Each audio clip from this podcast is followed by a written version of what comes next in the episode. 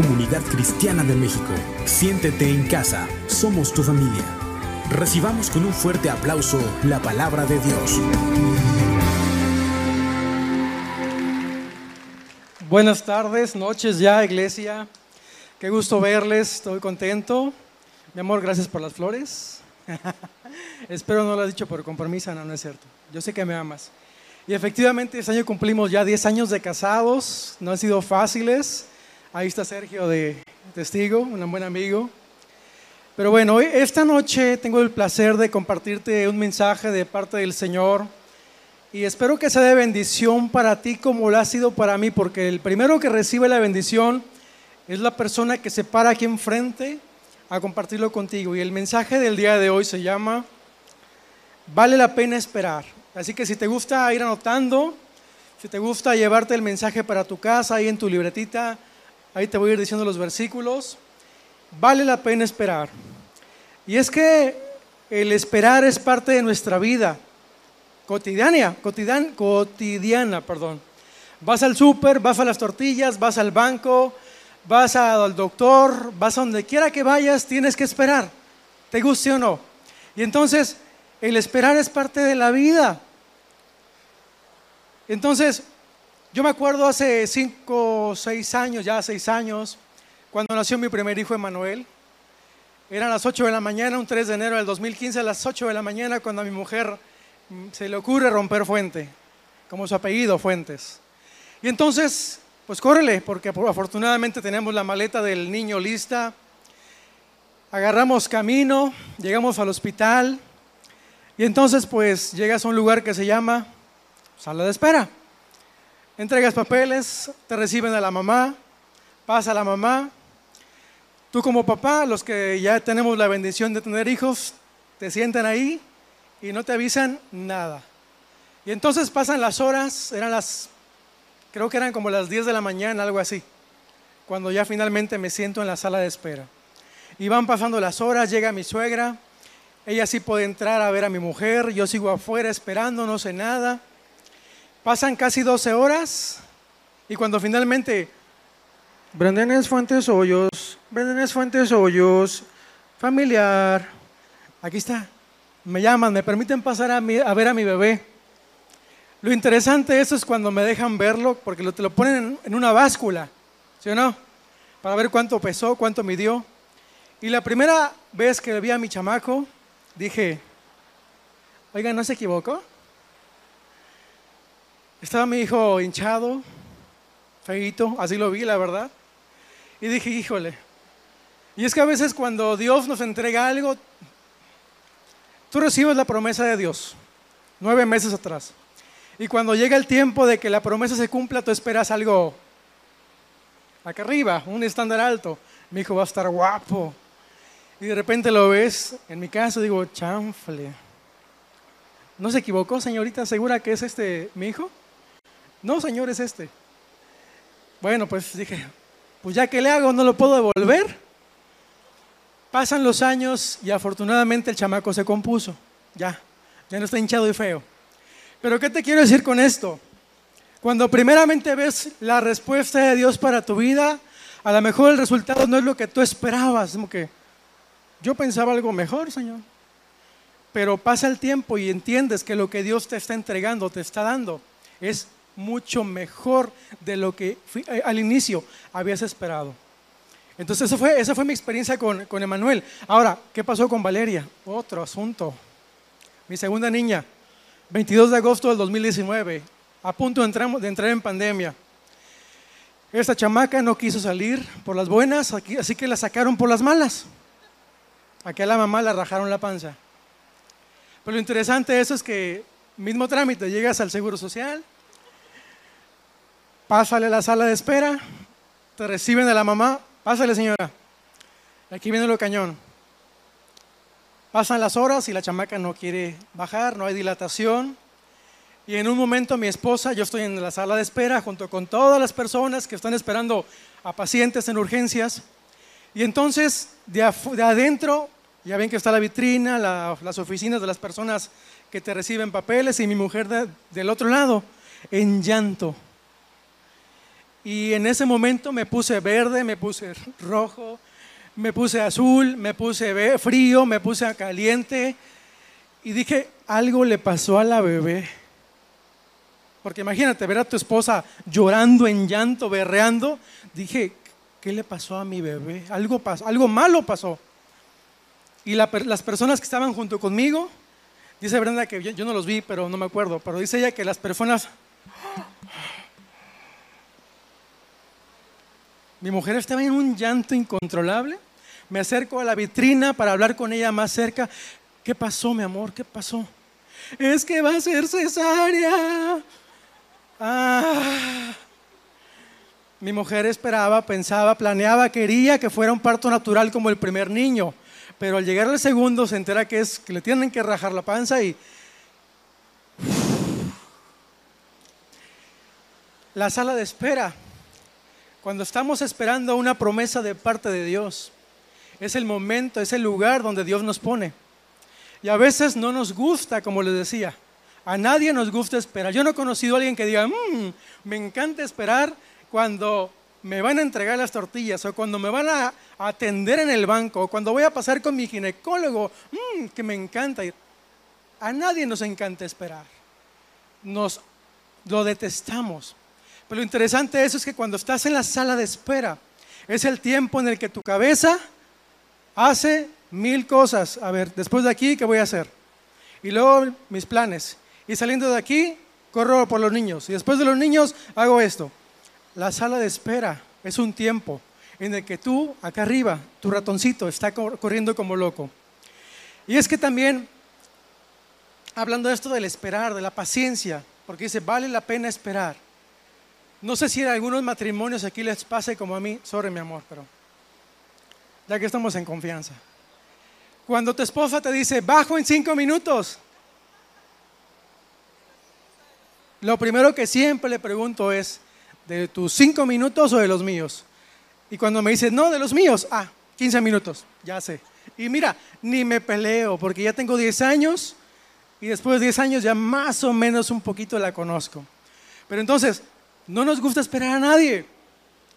Y mira, vale la pena esperar.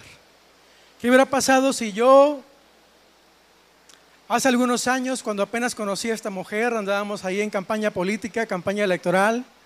Un sábado, recién salí de vacaciones del trabajo, eh, llegó la pastora Lili, me acuerdo, y con la, pastora Lili es nuestra apóstol, nuestra eh, líder nacional e internacional. Entonces ella tiene la costumbre de siempre necesitar una asistente, una dama, una señorita que siempre, Adri también está por allá, otra que estuvo con la pastora Lili. Ella tiene la costumbre de siempre necesitar un asistente que le lleve su agenda. Y entonces, ella y yo andábamos en campaña política de novios, nunca me presentaron como el novio, el, mi, suegro, decía, el amigo de mi, de mi hija, así me presentaba, no es queja, pastor. Entonces, llega la pastora Lili, hablan con la familia, no, pues nos gustaría que Brenda Fuentes se fuera seis meses a, a asistir a la pastora, a Saltillo, Coahuila. Y entonces dije, seis meses. Va, ok, está bueno, está bueno, está bueno el reto. Pero nada más le dije a Brenda, te vas seis meses. Si te tardas más de seis meses, ¿sabes qué? Ahí la dejamos. Recuerdo que se fue un 24 de agosto y regresó un 24 de febrero. Así, seis meses puntualitos. Entonces, ese mismo año regresando ella con mi suegro, pues mi hijos, este, creo que ya es tiempo de que se casen. Así de, este, sí, sí, sí, sí. ¿Qué les parece en este año? Sí, está bien. Ese mismo año, en diciembre, nos casamos un, ¿qué día? Ah, 9 de diciembre del 2011, nunca se me va a olvidar. Pero, ¿qué te quiero decir con esto? Vale la pena esperar. Lo que Dios te va a entregar lo que Dios te va a dar, lo que Dios te ha prometido, el proceso por el cual estás pasando quizás no te esté gustando, porque no nos gusta esperar. Pero Dios no va a retardar, no va a tardar lo que Él tiene para ti. ¿Qué es lo que tienes que hacer tú? Ahorita vamos a ver más adelante. Acompáñame a esta primera escritura, Santiago 1.4. Te lo voy a leer en la palabra de, palabra de Dios para todos. Dice, Santiago 1.4. Ahora bien, la paciencia debe alcanzar la meta de hacerlos completamente maduros y mantenerlos sin defecto. Ahora, este versículo no lo leas para el otro, léetelo para ti mismo. Dice, ahora bien, la paciencia de quién? Habla así. Mi paciencia debe alcanzar la meta de hacerme completamente maduro y mantenerme sin defectos. ¿Qué significa esto? Que la paciencia, dice, debe alcanzar la meta. ¿De qué me está hablando? La paciencia quiere llevarte a ti y a mí de un punto A, un punto inicial, a un punto B. Y cuando tú logras llegar a este segundo punto B, es un tiempo, es un proceso. Pero ¿qué, qué va a pasar? Dice que me va a hacer completamente maduro. Entonces una persona que es paciente habla de una persona que es madura. ¿Sí o no? Así lo dice la palabra, no lo digo yo. Una persona que es paciente, que aprende a esperar, porque la paciencia no se enseña. La paciencia se va forjando con los años. Le vas teniendo paciencia a tu esposa, tu esposa te aprende a tenerte paciencia a ti, le, tienes paciencia a tu jefe, le tienes paciencia a tus papás, con el pasar de los años. No es algo que tú aprendes. Entonces dice que es una meta que hay que alcanzar. Y luego dice, para mantenerme sin defecto. Es una promesa de Dios. Ahora vamos a ver qué significa eso. Entonces, la pregunta es, ¿por qué es importante tener paciencia? Si tú lees en el libro de Gálatas, habla acerca del fruto del Espíritu Santo. No los frutos, el fruto, un solo fruto. Amor, gozo, paz, paciencia, benignidad, bondad, mansedumbre, templanza y fe. Son nueve. Nueve en uno. Es decir, que cuando decimos que el fruto del Espíritu Santo está en mi vida, no es que me dé varios, sino que de uno solo, de, un solo, de una sola fruta, recibo nueve sabores diferentes. Y entonces cuando te hablo de paciencia, es que es un fruto que tienes que dejar crecer. Es un fruto que tienes que alimentar. Es un fruto que tienes que alimentar, como cuando tienes una pequeña planta o tu niño, si no le das de comer, ya sabes lo que pasa. Entonces la paciencia es lo mismo. Y es que nuestra vida, nuestro caminar como cristianos, como hijos de Dios, viene desde nuestro Señor Jesucristo. Y si tú lees el libro de Hechos, te das cuenta en el momento en el que Jesús asciende al cielo y los discípulos se quedan así, viendo cómo el maestro fue llevado por una nube. Pero dice que esto está en el libro de Hechos 1, 1.11. Hay dos varones vestidos de blanco y le dicen, hey, Galileos, ¿qué onda? ¿Por qué, ¿Por qué voltean a ver para arriba? Les dice, este mismo Jesús que, se, que ha sido llevado al cielo, volverá de la misma manera que lo han visto irse. ¿Qué quiere decir esto? Eso fue aproximadamente hace dos mil años. Dos mil años han pasado y tú y yo aquí seguimos esperando esa segunda venida. En Apocalipsis 22, 12 dice, Jesús dice que viene pronto y su galardón con él. Jesús ha prometido regresar. Tú y yo somos cristianos. ¿Quién quiere la segunda venida de Jesús? Si saben que Jesús, Jesús ya no viene en la segunda venida con amor y cariño. Ya viene como un juez a juzgar. Pero tenemos fe que en el arrebato seremos los primeros. ¿Quién dice amén? Entonces, tenemos paciencia, tenemos, tenemos, debemos tener paciencia. Entonces, les decía, ¿dónde se desarrolla la paciencia? Ahí sentado, esperando. Pasa el tiempo, pasa el tiempo. Ahí, ahí Dios te va, te va hablando. Ahí es donde aprendemos a esperar, a callar y a madurar. Y es que el tiempo de espera que yo tuve para que nacieran mis bebés no es el mismo quizás que el que uno de ustedes, la pastora Anita, esperó cuando nacieron sus hijos.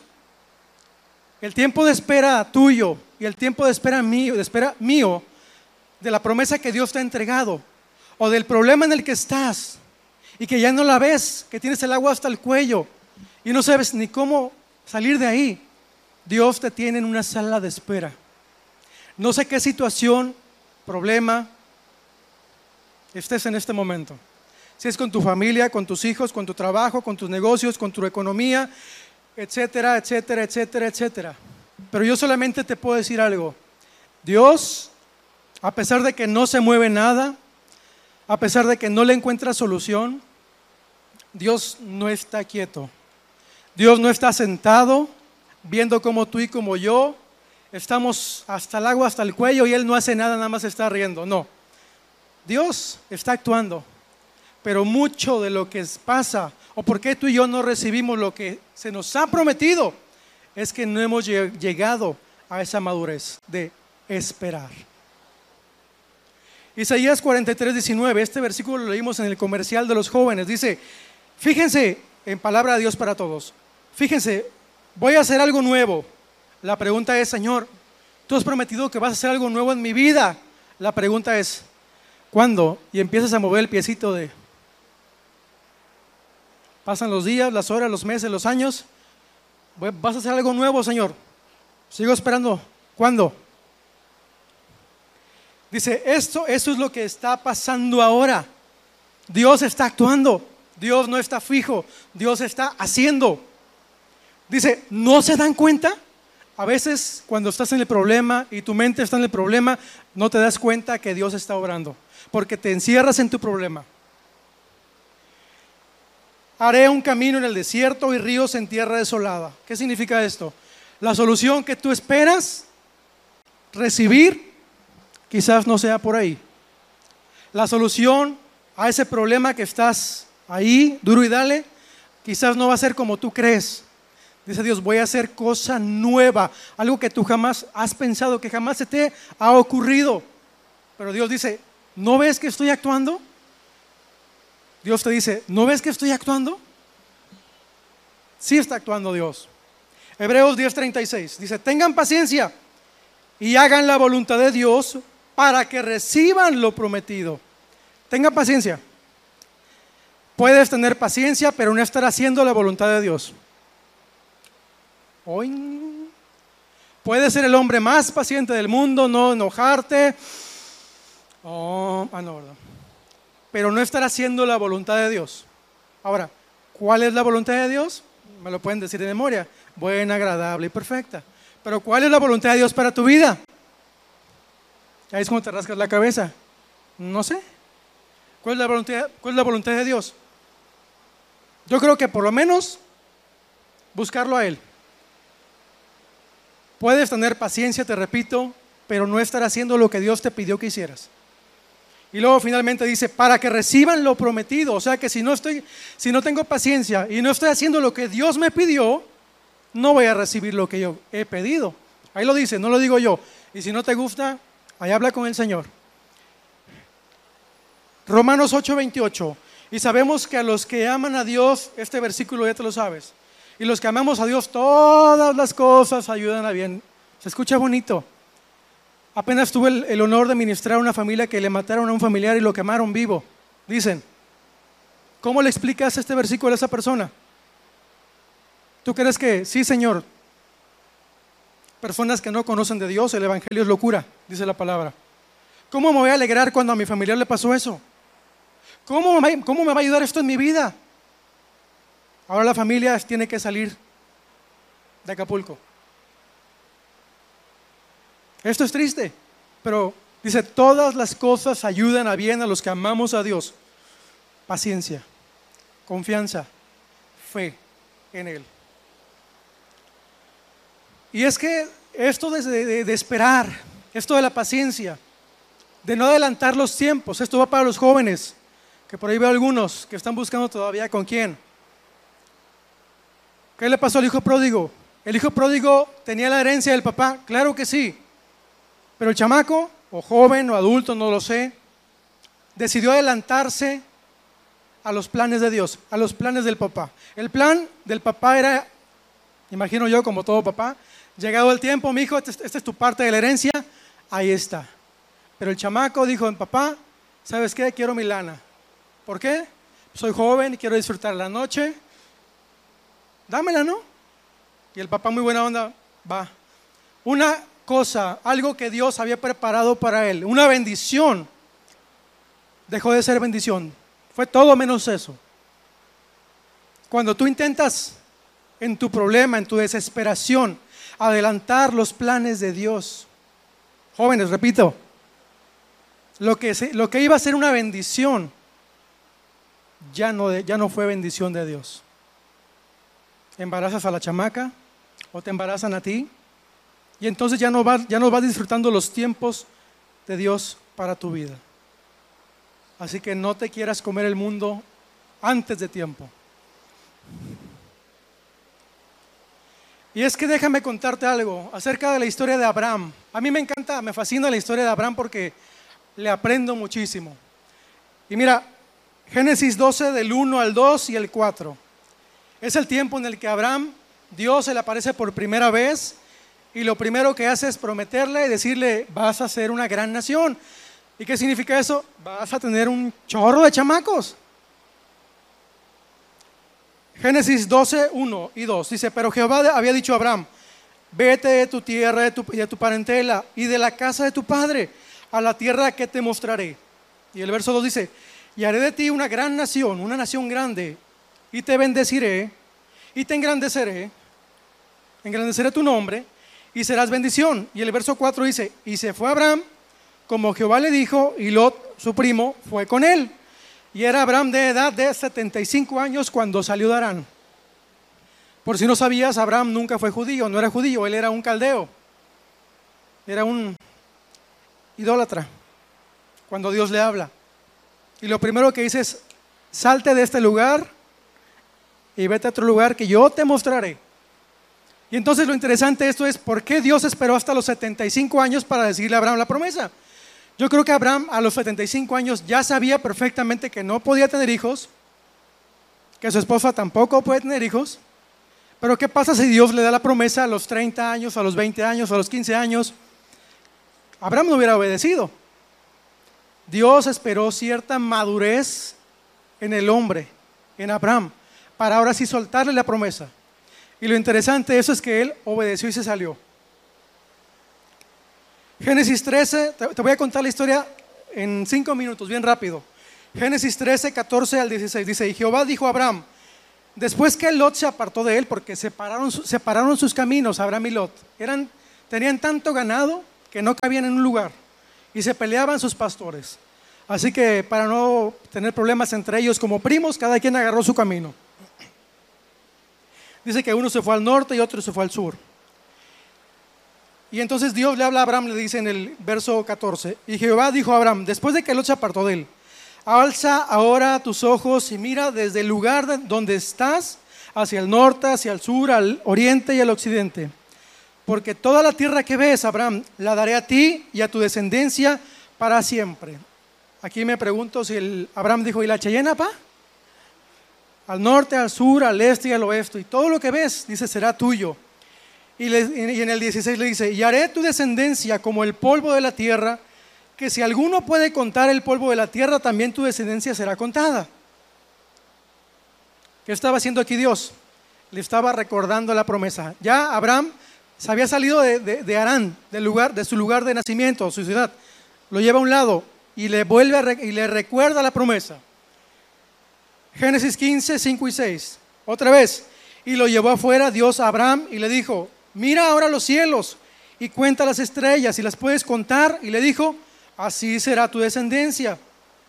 Y creyó a Jehová y le fue contado por justicia. Una vez más, Dios le vuelve a recordar la promesa a Abraham. Génesis 16, del 1 al 2. Saraí, mujer de Abraham, no le daba hijos. Y ella tenía una sirvienta egipcia que se llamaba Agar. Dijo entonces Saraí a Abraham, ya ves que Jehová me ha hecho estéril. Te ruego pues que te llegues a mi sierva, es decir, que haya intimidad, soy mi sierva. Quizá, entre, quizá tendré hijos de ella. Y atendió Abraham, rápidamente el hermano Abraham, y atendió Abraham el ruego de, de Saraí. Aquí lo interesante dice, Jehová me ha hecho estéril. Por culpa de Diosito me castigó. ¿Han oído esa frase? Es que estoy aquí porque Dios, Dios me quiere que me vaya como en la feria, me tiene el dedo así encima de mí. Aquí yo soy el único hijo valiente. Todos los demás no, aquí nada más a mí. A veces tenemos esa actitud cuando Dios nos, nos ha dado una promesa y no pasa nada, y es que ahora es culpa de Dios. Mi, mi situación actual, mi problema en el que estoy es por culpa de Dios. Debemos aprender a tomar responsabilidad de que si yo estoy metido en una bronca legal, ¿qué hice? Si mi mujer me, hizo, me, ofendió, me corrió de la casa, lo que sea, ¿qué le hice? Si me corrió en el trabajo, agarré un dinero que no era mío. Hay situaciones que nos meten en problemas a nosotros mismos. No es que Dios te haya mandado el castigo. ¿Qué estaba haciendo Saraí? Por culpa de Dios soy estéril. Es culpa de él. Me está castigando. ¿Tú crees, que, ¿Tú crees que Abraham no le había contado la promesa de Dios para ellos? Ya habían pasado varios años. Y Dios le seguía recordando la promesa a Abraham. ¿Tú crees que Abraham, después de haber escuchado a Dios, llegaba la noche y, Saraí, ¿qué crees? Hoy Dios una vez más me volvió a recordar la promesa de que vamos a ser papás. Pero Saraí como que no lo creía. A veces pasa que Dios nos da la promesa y no, no te la crees. Y luego dice, como buena esposa, sabia y prudente, le dice, pues, Abrahamcito, no puedo yo, pero mira, aquí está mi sierva. Y vale que el hermano dijo, no, rápidamente se puso a hacer la tarea. Obviamente no era la solución de Dios para él. Y es que a veces pasa en tu vida, en mi vida, que hay problemas y pensamos que esto viene de parte de Dios para, para salir de mi problema. Sí, sí, sí, es de Dios este dinero que me encontré aquí, que no sé de quién sea aquí en la iglesia, es mío, para salir de mi problema. A veces pensamos que las soluciones que le podemos dar al problema en nuestra mente es mejor que lo que Dios tiene para mí, para solucionarme. Y entonces le estoy diciendo a Dios, Dios, ¿sabes qué? Tú no puedes, yo en mis fuerzas sí puedo. Y mírame, es lo que estaba pasando con, en este momento con Abraham y Saraí. Quisieron adelantarse, quisieron tomar la tangente para llegar a la promesa. Finalmente pasa lo siguiente. Génesis 17, 1 y 2. Era Abraham de edad de 99 años cuando le apareció Jehová, fíjate, Dios no le hablaba a Abraham cada cinco minutos. Él dice que a los 75 años fue cuando Dios le habló y salió de su ciudad y se fue a rondar. Pero hasta los 99 le vuelve a hablar Dios y le dice, cuando le apareció Jehová y le dijo, yo soy el Dios Todopoderoso, anda delante de mí y sé perfecto. ¿Se acuerdan lo que les hablaba de perfección al principio? La perfección habla de que viene de Dios. Cuando aprendes a esperar, hay perfección en tu vida. Y dice, y pondré mi pacto entre mí y ti y te, multiplicaré en gran manera. Esto pasó 14 años después. Entonces la pregunta es, ¿por qué Dios le recuerda a Abraham una y otra vez y otra vez y otra vez y otra vez? ¿Será que Abraham tenía Alzheimer? ¿Será que Abraham estaba sordo? ¿Qué pasaba? Cuando tenemos un problema que no nos deja ver la situación, que nada más vemos de la nariz para acá, no sabemos cómo salir. Pero Dios te dice, estoy contigo, estoy contigo, estoy contigo, estoy contigo. Y no es que estés sordo o tengas Alzheimer, es porque Él te está animando a que el momento en tu sala de espera no te desesperes, porque Él va a cumplir su promesa. ¿Qué tienes que hacer tú? No hacerlo de Sarai. Paciencia, paciencia. Génesis 17, 21. Mas yo, esto le está diciendo Dios a Abraham. Mas yo estableceré mi pacto con Isaac. Isaac fue el hijo que iba a tener Abraham. Dios ya le había puesto un nombre a Isaac, al hijo. Mas yo estableceré mi pacto con Isaac, el que Sara te dará a luz por este tiempo el año que viene. Aquí Dios le estaba diciendo a Abraham, Abraham, yo sé que tuviste un hijo con Agar, con Agar. Se llama Ismael. Pero la decisión, el pacto que yo, hice contigo era con Sara. Y entonces dice, yo voy a confirmar tu pacto con Isaac, no con Ismael. Pero, más sin embargo, como Dios no puede negarse, Dios le dijo a Abraham, toda tu descendencia va a ser bendita. Ismael era, hijo de Abraham. Entonces Dios no podía negarse, a decir, ¿sabes qué? Ya me echo para atrás. También le dijo, a Ismael lo voy a bendecir también, pero a Isaac más, porque voy a estar con él. Entonces la pregunta es, ¿cuál debe ser mi actitud mientras, mientras espero la promesa?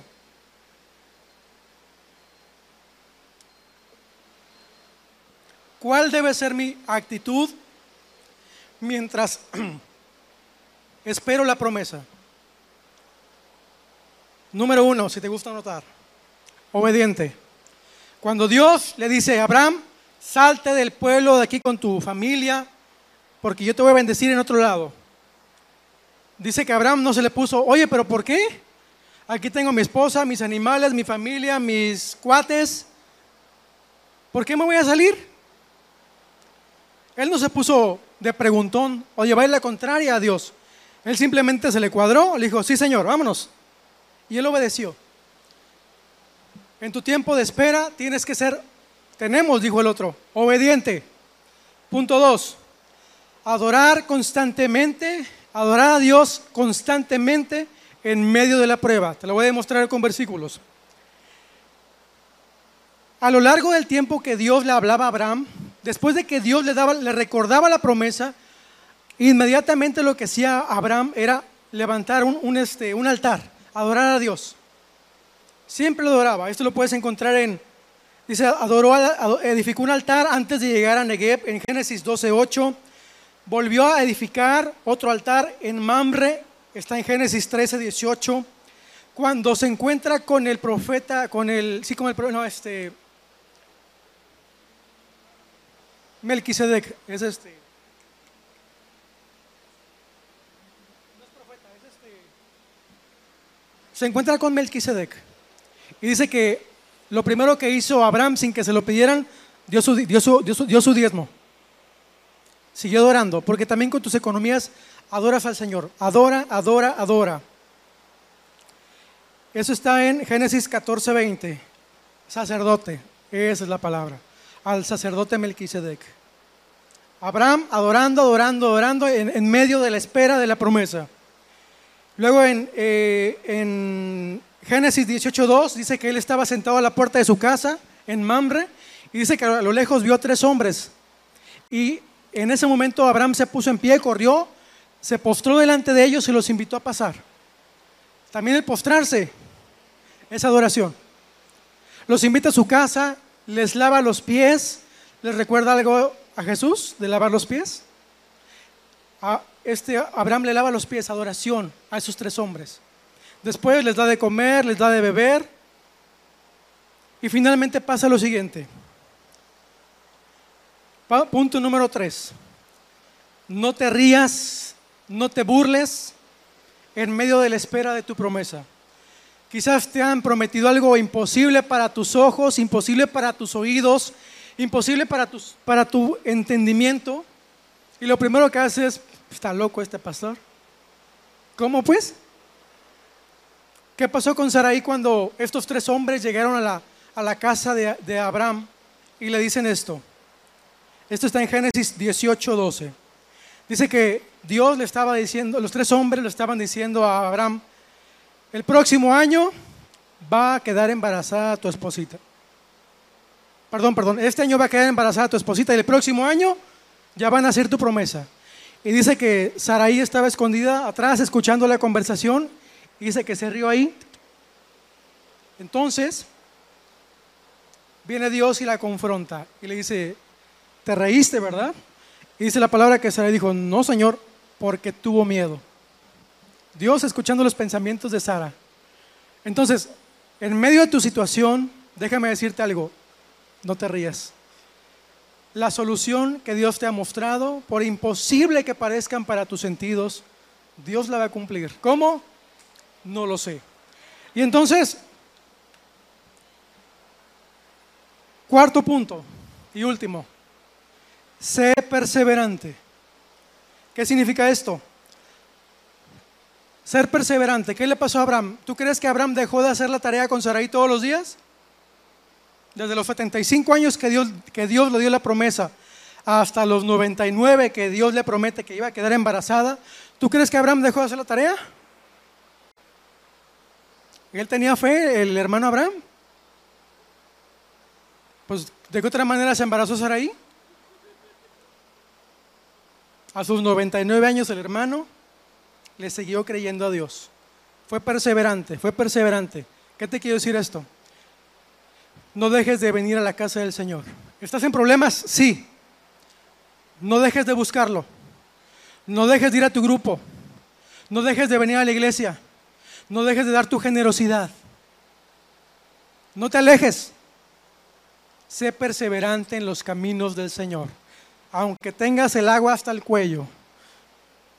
Y yo quisiera, grupo de alabanza, si pasa, por favor, porque quiero cerrar con una pregunta, que es una pregunta que Dios le hace a Saraí después de que se ríe. Y le dice, en Génesis 18:14, tú lo puedes leer en tu casa, ¿hay para Dios alguna cosa difícil? Fue la pregunta que le hace Dios a Saraí después de que se ríe, de incredulidad. Porque a veces en tu problema te puedes reír de incredulidad. Puede venir una nube de, de que se roba tu fe ya no crees. Puede o hay algo imposible, hay alguna cosa para Dios difícil de hacer.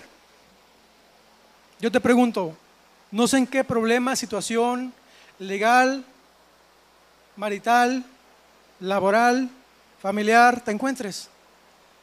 No sé qué situación quizás te esté quitando el sueño, te esté quitando la paz, pero Dios te pregunta, ¿hay alguna cosa difícil para mí esta noche? La pregunta te la hago a ti. Esa te la respondes para tu corazón. Te voy a pedir que te pongas en pie porque quiero orar por ti, por favor.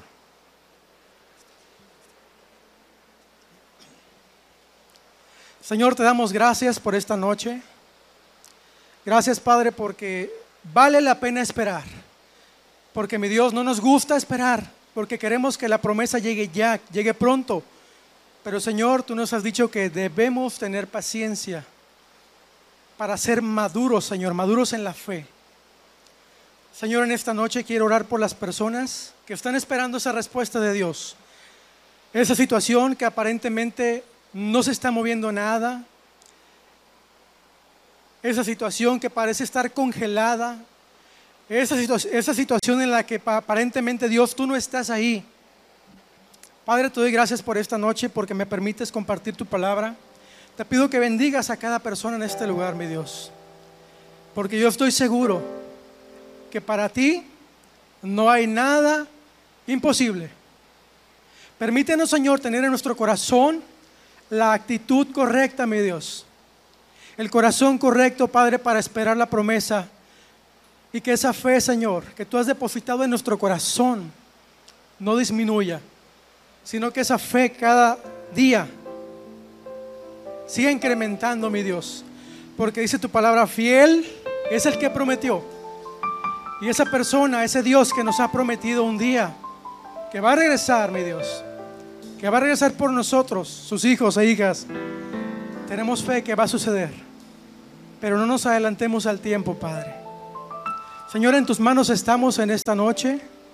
Te pido que recuerdes a mis hermanos y a mis hermanas, a mis, nuestros amigos, la promesa que tú les has dado. Esa promesa que están aún esperando. Esa promesa que aparentemente no pasa nada, mi Dios. Padre, en el nombre de Jesús, escucha sus corazones. En esta hora, mi hermano, habla con Dios y recuérdale tu promesa. Dile, Señor, tú me has dicho esto. Tú me has prometido lo otro. Habla con Dios. Y yo sé que Dios está escuchando. Porque déjame decirte que también Abraham le recordó a Dios su promesa. Decir, Señor, no tengo hijo. Este es mi esclavo Eliezer, ese quien va a heredar. Pero Señor, tú me has prometido un hijo. Entonces, abre tu boca. Recuerda la promesa que Dios te ha hecho y recuérdasela a Él. Dile, Señor, tú dijiste, tú me prometiste, Señor, pero yo me mantengo en el, en el camino correcto, haciendo tu voluntad y con paciencia, porque entiendo que esto es un camino, es un tiempo de espera, pero este camino de espera tiene una meta. En el nombre poderoso de Jesús, bendícenos, Padre. Y te damos gracias por esta noche. Y te damos un fuerte aplauso, Señor, porque eres bueno y porque tú estás con nosotros, mi.